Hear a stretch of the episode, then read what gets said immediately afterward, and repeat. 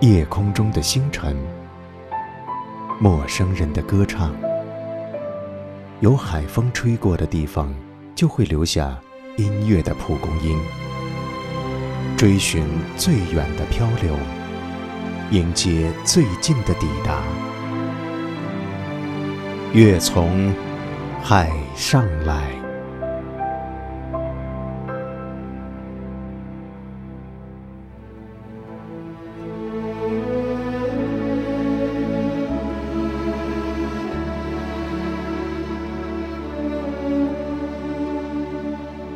一九九七年，雅尼来到了印度的泰姬陵，与在卫城的经历类似，甚至更糟。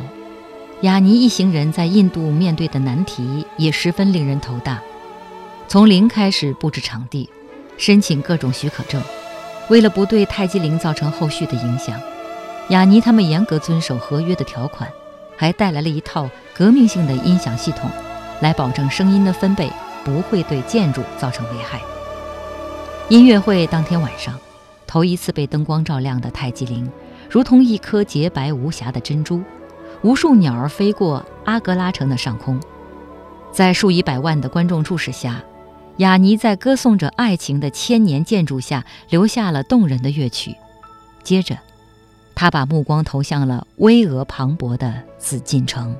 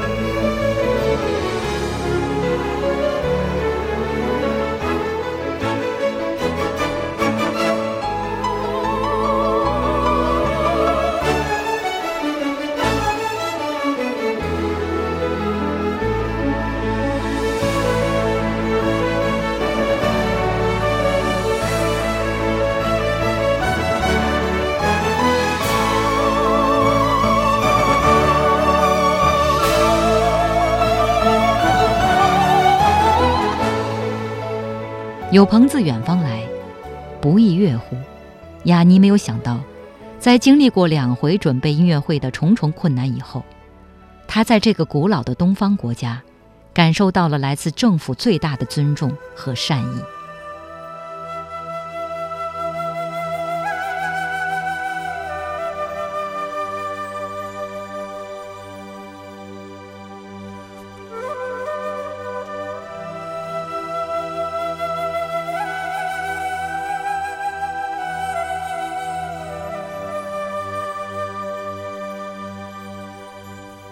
一九九七年，雅尼在中国紫禁城用竹笛主奏的歌曲《夜莺》，感染了亿万中国人。音乐的一开始，笛声的呼哨，就有了悲壮苍凉之感，慢慢的把听众带入其中。突然出现的钢琴跳跃与低沉的大提琴响起，让人觉得自己时而在宽阔的草原，时而在朦胧的江南水乡，时而站在世界之巅俯瞰。时而坐在空荡的教堂冥想，似乎英雄从未卸甲归田，美人未曾对镜迟暮。一曲歌声结束，就像烟花一样灿烂，但依然流连忘返。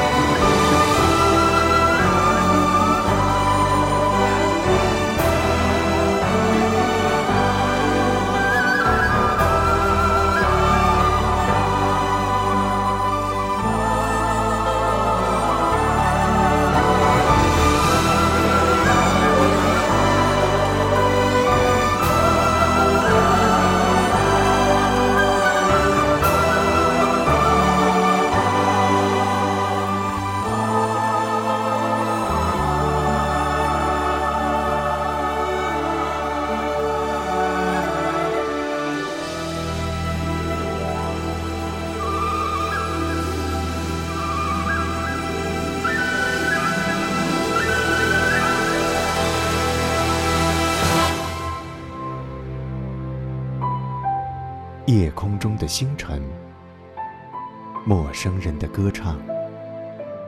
有海风吹过的地方，就会留下音乐的蒲公英。追寻最远的漂流，迎接最近的抵达。月从海上来。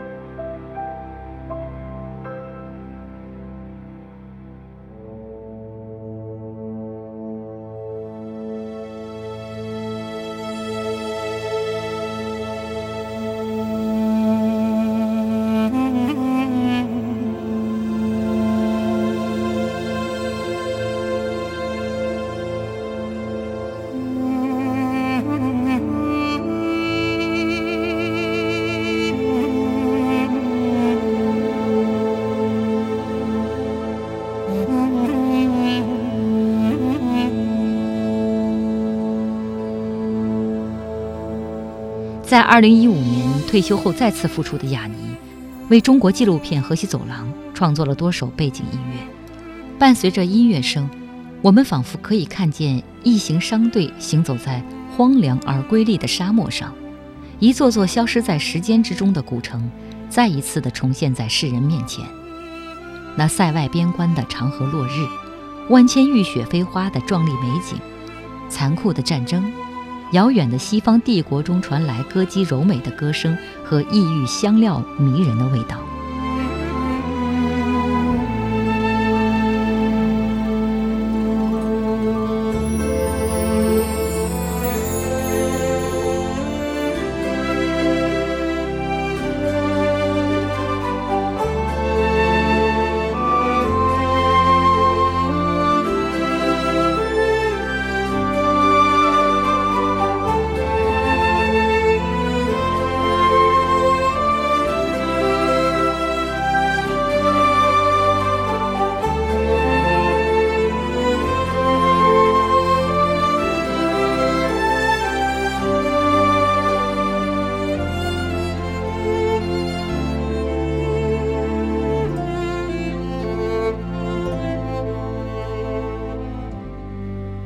这场千年前便存在的丝绸之路，像丝带般横亘在东西方古老的文明之间。而这条异常艰辛、以人力开拓出的路程，则使丝绸之路更添上了几分悲壮的史诗色彩。而雅尼谱写的音乐雄浑大气，与纪录片的主题高度统一，更是让无数人感慨万千。曾有网友评论说。别人的乡愁是家乡、故土和亲人，而雅尼的乡愁是国家、历史和人文。也是因为如此，我们才能在雅尼的音乐中听到壮阔美丽的自然、气势磅礴的历史和对文明的热爱。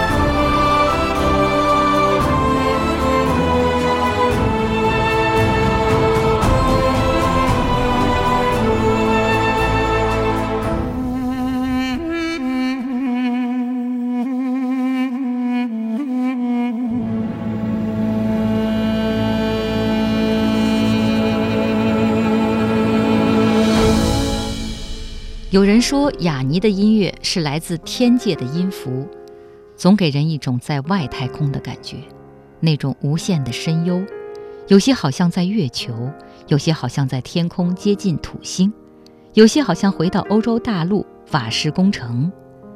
雅尼的钢琴曲风别具一格，他的音乐不是纯钢琴，而是融合了电音。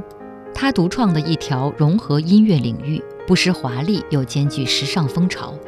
凡是听过雅尼的人，甚至都被深深的迷住了。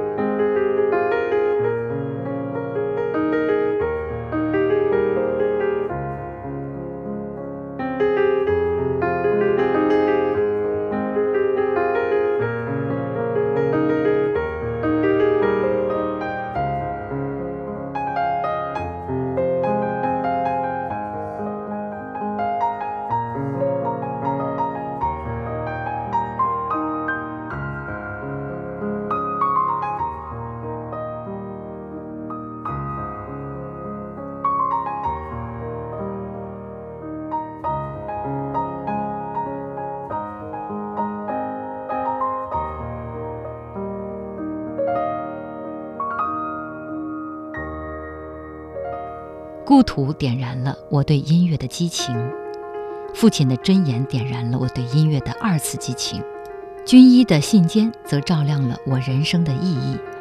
我时时用这三段故事告诫自己，无论如何都要将雅尼音乐进行到底。一位哥伦比亚军医在写给雅尼的信中说：“就是这首《一个男人的梦想》。”让哥伦比亚丛林战场中生命垂危的战士以为自己听到了来自天堂的声音，陪伴着他微笑着告别了这个世界，在安静、平静和美好的情境中，走上了通向天堂的路。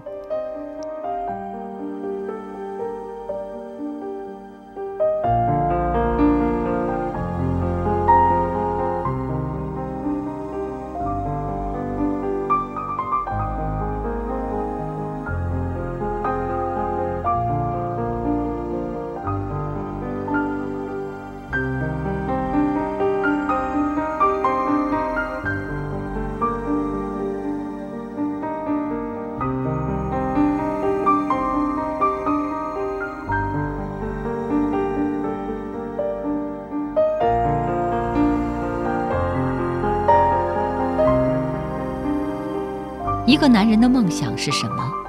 是浩瀚栏杆里的一点星辰，是潮起潮落间的一滴雨点。没有哭，只有笑。懂得的人永远不会向人倾诉，不懂的人向来揣测不到。这首乐曲中主旋律的回环仿复，音符的倾泻而下，抚平焦躁不安的内心，推开一扇也许并不惊艳的大门，就像一位历经沧桑。而又归于平淡的男人吟唱着海洋深处的夕阳之光，对梦想的好奇、追寻、执着、犹豫、放下、坚持、回归。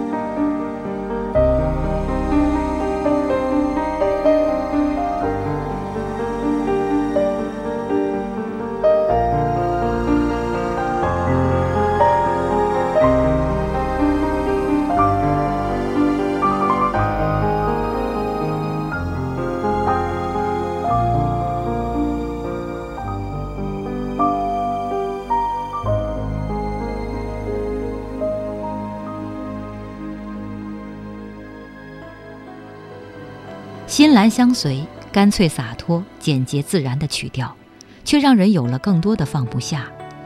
不知道是在追忆已失去，还是在执着求不得。它远在天边，又近在眼前，就像夜幕下的夕阳，洒给大地一片暖光，也永远给人一点点希望。幽兰的一世清雅，阳光的明媚温暖和大海的张扬热烈。竟然在一首曲子中完美相融。心蓝相随，也许是宿命里的必然。蓝的清雅，注定是雅尼心仪的一片海。不管海风呢喃什么，它都是最美的阳光，以温柔的姿态化作一丝涟漪，不为潋滟，只为深邃；不为澎湃，只为宁静。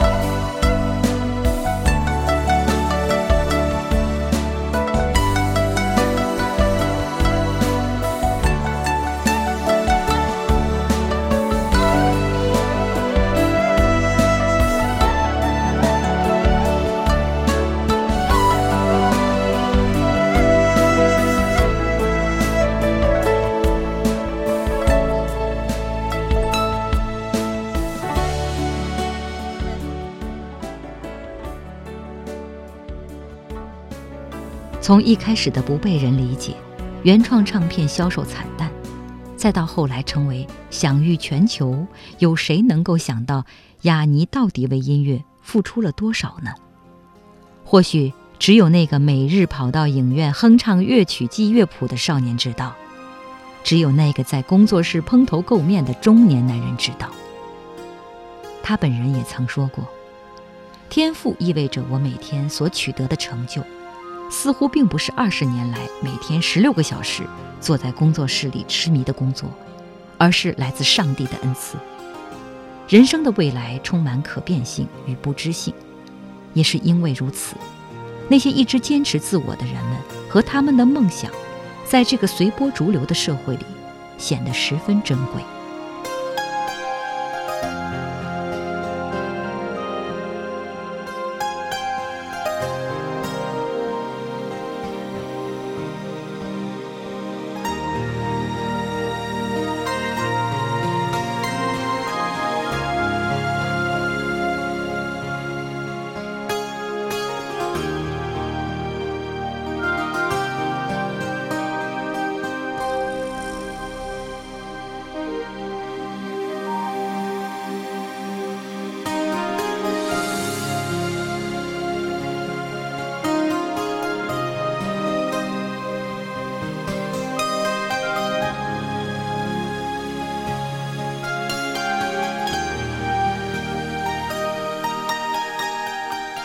纵然容颜老去，年华不在，但雅尼的音乐仍会鲜活地跳跃在人间。就像知乎网友的评论：无论是思念家乡时的怀旧，还是一个男人的梦想、梦想而奋斗时心情的跌宕起伏，亦或是如果我能告诉你，是与恋人分手后的轻声诉说，他的音乐里是奔流不止的生命，是海岸线上的霞光。是空谷里孤芳自赏的幽兰，他的音乐是整个大自然，是一个新时代的开启。